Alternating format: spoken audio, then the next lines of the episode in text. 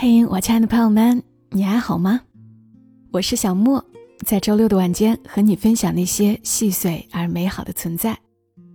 首先要祝大家春节愉快。以我过去这么多年的经验来看，春节期间其实节目播放量是最惨淡的时候，大家似乎都忙着过节去了，就算不用走亲访友，那好不容易有点假期。也是要放纵一下自己，睡睡懒觉、追追剧什么的。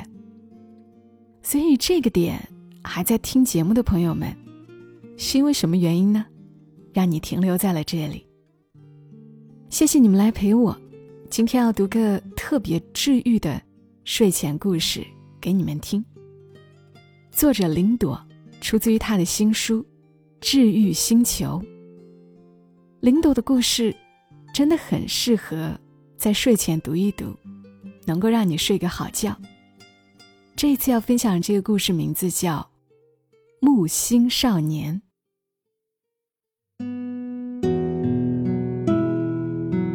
天上的星星跟地上的羊群一样，都是有人在放牧的。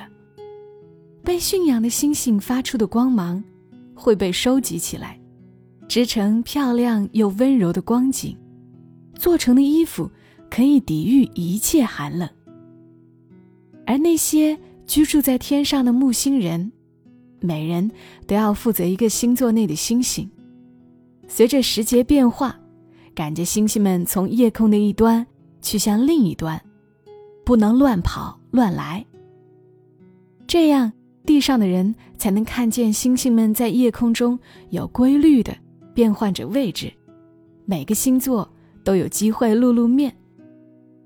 当然，也不是每颗星星都很听话，总有些星星喜欢调皮捣蛋、不服管，趁着木星人松懈时，偷偷溜出星群外。若是不及时追回来，就会变成一颗流星，滑落夜空，掉到地面，很难再找回来。比如这位少年放牧的星群当中。就有一颗让他很头疼的星星。这是颗刚出生不久的小星星，见什么都好奇，又贪吃，总想东咬咬西咬咬那些没见过的新奇玩意儿。虽然长得胖乎乎的，却跑得飞快。每次少年稍不留意，他就自顾自地朝离星群很远的地方跑去，差点儿。被弄丢好几次，而这一次，他是真丢了。那条划过夜幕的流星小尾巴，就是他逃跑的证据。少年皱起眉头，盯着那颗小流星，最后闪了闪光，融进了地面上那座大城市的灯火通明里，只得打起精神，将星群赶回围栏，自己也乘着风。朝地面飞去。要是今夜这颗星星找不回来，那他明晚就要成为其他伙伴们的笑柄了。夜色掩护着少年在城市上空缓缓掠过，普通人是看不到他的，就不算违背了天上居民需要遵循的规矩。尽管这是个很大的城市。但少年在天上放牧的领域，要远比这里更加广阔。凭着长期放牧练成的搜寻本领，他很快便发现了那颗小星星的踪迹，在一栋顶上标着“某某医院住院部”几个大字的大楼里。大楼其他窗户里都亮着普通的白炽灯光，只有顶层的一扇窗户中。透着淡黄色的光芒，一闪一闪的。那闪烁的频率，少年十分熟悉。他悬停在窗外，凑近了看，窗户里的房间没有开灯，正中央摆着一张床，在床上发光的，正是那颗小星星。少年一跃而起，翻进房间，跑到窗边，伸手。去捉那颗不听话的小星星，没想到这时候有另一只手突然从床上的被子下伸过来，抓住了他的手腕，并伴随着一个略带稚气而骄傲的声音：“又被我抓到一个小偷了。”少年愣住，一时忘了反应，只看见被子下那拱起的一团，掀开被子，露出了真面目，是个七八岁的可爱小姑娘，圆圆脸，圆眼睛。怀里抱着那颗圆滚滚、光闪闪的小星星，嘿，你个小偷！小姑娘还拽着少年的手腕，一双圆眼睛盯着他看。你干嘛要来偷我的星星？天上来的少年还是第一次跟地面上的人面对面，哪怕对方只是个比自己小的小姑娘，也有点局促。发了会呆，才回过神来。可这是我的星星，那你有什么证据？小姑娘一副不好糊弄的样子。证据就是，少年想了想，用另一只手拨开小星星肚皮上的光芒，露出一个小小的印记。你看，这上面有印着我的名字，我是天上来的木星人。理论上，木星人不该向地面上的居民透露自己的身份，否则就会惹上一堆麻烦事。但这个规矩，对于有着单纯心思的小孩子，是可以网开一面的。所以少年也很谨慎的比了一个精深的手势：“嘘，这个秘密，可不能让其他大人知道。”小姑娘眨了眨眼睛，既没有追究少年该怎么证明自己就叫那个名字，也没有怀疑他的身份，而是笑得有几分坏，同时松开了抓住少年的手。所以，这真的是你的星星？是啊，少年松了口气，伸出双手，想要把小姑娘怀里的那颗胖星星抱走。请你把它还给我。但小姑娘却机敏的抱着胖星星往后退了退，挡开了少年的手。怎么了？少年不明白她的意思。既然确认了是你的星星，那正好。小姑娘朝床边地板指了一下：“你家的星星刚刚掉到病房里，偷吃了我好多糖果，你得赔我。”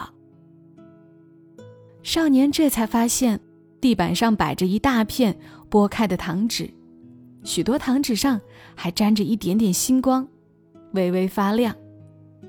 这倒是像那颗贪吃的胖星星能干出来的事情。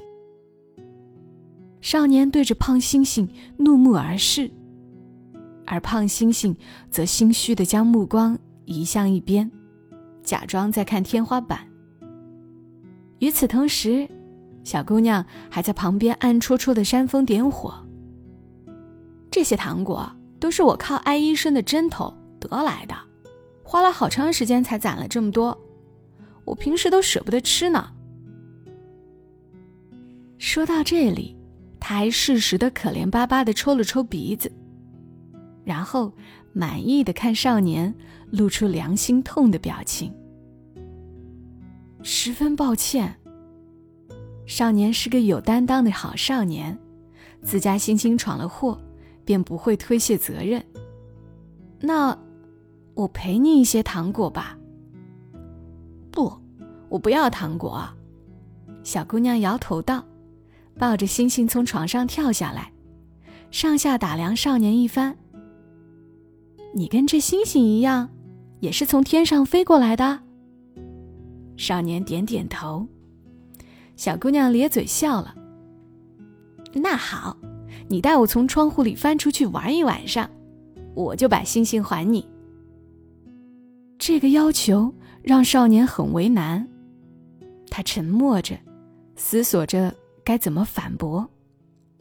但小姑娘不给他反驳的机会。你要是不答应，我现在就按呼叫铃，让大人来抓住你和小星星。小姑娘单手搂着小星星，另一只手往床边的呼叫铃上放，摆出威胁的架势。少年语塞，万万没想到自己居然在被一个地面上的小姑娘敲竹杠，而且这小姑娘还懂得一边吓唬人一边求同情。我都被困在这个病房里好久了，从来没机会出去，也没人陪我玩。快无聊死了，求你带我出去玩一会儿嘛，就一小会儿好不好？让我见见外面的世界吧，求你啦！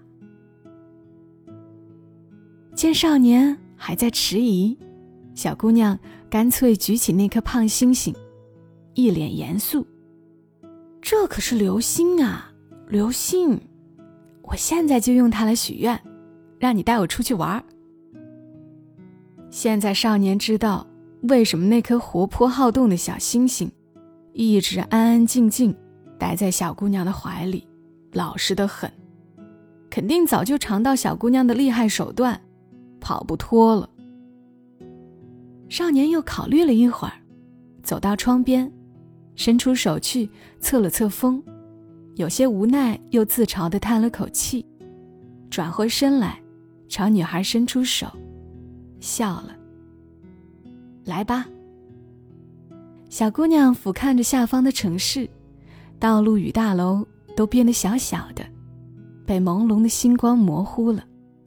有风温柔的气流从脸颊旁拂过，跟坐飞机的感觉不一样呢。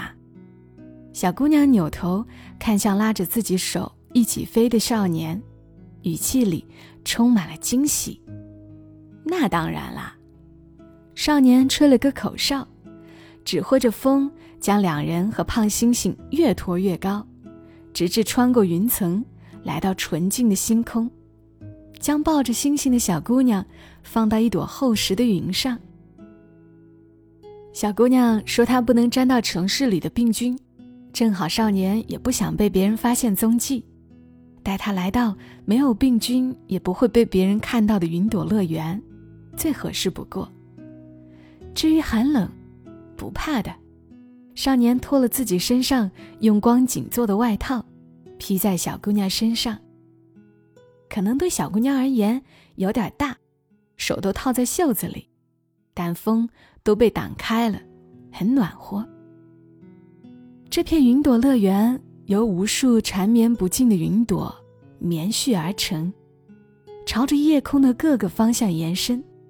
是一望无际的洁白平原，广袤无际，像是厚厚的雪地，但踩上去又是柔软的触感，稍一用力蹬一下，甚至会弹跳起来，飞得老远，才落下地。小姑娘先是兴奋地甩着袖子，在这里跑跳打滚了一番，很快便累过了头，停在某处大喘气。但脸蛋却因为激动涨得红扑扑的。这就是云朵乐园！天哪，好棒！这才不算什么呢。回到天上的少年终于找回了自己的主场优势，露出了少年才有的自信与神气，潇洒的打了个响指。还有更棒的，给你瞧瞧。面前平坦的云层突然涌起。开始堆积，幻化成各种各样的形状。看，这边是游乐场，云朵架起了高耸曲折的过山车轨道，让少年带着小姑娘乘着云朵过山车，在天幕中冲刺而过，翻过一个巨大的斜坡，再转一道螺旋的圆环。突然，过山车消失了，两人抱着胖星星。跌坐在上下跃动的旋转木马里，慢慢悠悠的，一起一伏，配着少年轻声哼唱的歌谣，愉快柔和。下一秒，组成旋转木马的云朵散开，新的云层聚拢过来，变成会乌拉叫唤的小火车，冒着白烟，载着他们驶过平原、峡谷、沙丘。再是一片茂密的热带雨林。火车周围，云朵猴子攀援而过，远处的草原上，还有长颈鹿在奔跑，狮子群在打盹儿，鸟群从池塘边惊乍而起，铺天盖地。小姑娘还没看够呢，小火车又变了，变成了骑在身下的海豚。这是一整群海豚，在波浪翻滚的云海中跃起。坠落、追逐、嬉戏，自由快活。在云海的前方，有巨轮与帆船同时驶过；在远处，有一头巨大鲸鱼喷出云朵散成的水幕，展开双鱼鳍，从云海中腾空而起，飞向缀满星辰的天际。小姑娘已经完全看呆了。忘记了扶住身下骑着的云朵海豚，连拽着胖海星的手，也不知不觉间松开了。但没事儿的，有坐在他身后的少年在呢，他会护着他的。结束了航海之旅，两人被云朵海浪拖到长着椰子树的沙滩上，听浪花温柔呢喃，看云海海面上。升腾起巨大的云朵焰火，有各种各样奇妙的图案，配合着星光夜色，组成连绵而绮丽的梦境，绝妙无双，无边无际。现在小姑娘知道这云朵公园真正的妙处了。她只是请求少年带她看看外面的世界，哪怕只是一小块碎片也好。而少年却真的让她在这里看到了整个世界。在小姑娘盯着焰火发呆的时候，少年则微笑着伸手在云纱中转了转，举起一朵洁白轻柔的棉花糖，递到小姑娘面前。这是我陪你的糖果。小姑娘难得的脸红了一下，接过棉花糖，小小咬了一口，呀！是云朵的味道，清清凉凉的，化在嘴里，又有一丝微甘。他拿棉花糖挡住自己的脸，只露出一双圆眼睛，看向少年，语气是罕见的吞吞吐吐。嗯，谢谢你。少年没有回答，只是微笑，伸手将披在他身上的光景外套。拢了拢，而小姑娘则埋下头，偷偷抿着嘴笑。但随即她又跳起来，惊慌地喊道：“糟了，刚刚那个胖猩猩被我给弄丢了。”“没事儿，没事儿。”少年歪头大笑，指着云海一角，“在那里呢。”小姑娘顺着他指的方向看去。看见那颗圆滚滚的胖星星，正被一群云朵海豚当皮球顶着玩呢，上上下下旋转翻滚，翻着白眼，一副要扑街的痛苦模样。这样真的没关系吗？小姑娘回头看向少年，没关系的。少年狡黠的眨眨眼，让他总是乱跑，还偷吃你的糖果。长个教训也好。接下来是两个人心照不宣的一起坏笑。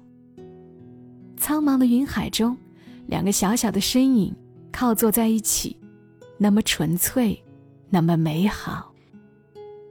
小姑娘最后是被少年背回病房的，她玩的太累了，从云朵乐园离开时就已经开始打瞌睡了。不过当少年把她放在病床上时，他又清醒过来，抓住少年的手腕，眼神里满是凄凄爱爱。那个，你以后还会再来吗？少年低头看了看他还抱着的那颗胖流星，诚实的回答他：“我这次是因为要找他才来的。”哦，小姑娘期待的表情泄了气。松开拽着少年的手。好吧，不过，少年突然摸了摸他的头：“你乖乖打针吃药，等以后攒够了糖果，说不定这颗胖星星就又要来偷吃了。”笑容从小姑娘脸上慢慢绽开，她重重点了点头：“嗯。”不过，在少年离开之前，他还有最后一个问题，需要跟他确认一下。要怎么才能证明今天晚上这一切不是我在做梦呢？他有些担心。少年想了想，从自己衣兜里掏出一个东西，放在小姑娘手上。这是云朵乐园的游玩纪念品，有它在，你总该相信这不是做梦了。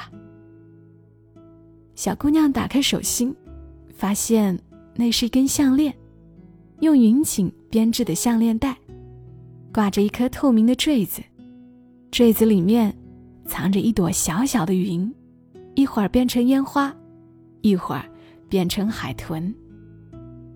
而少年则抱着胖星星往窗边走去，一边走还一边叮嘱：“当你觉得无聊的时候。”就看看它吧。有这个精巧的云朵小世界陪着你，你就再也不会感到无趣了。说罢，少年笑着朝他挥挥手，就像来时一样，轻盈的跃出窗户，乘着风朝天空飞去。而病房里的小姑娘，到底还是没能忍住，扑到窗边，看着少年。与星星的身影都越来越远，直到化作一缕星光，闪烁片刻，消失不见。远处的地平线上，一轮朝阳正在缓缓升起。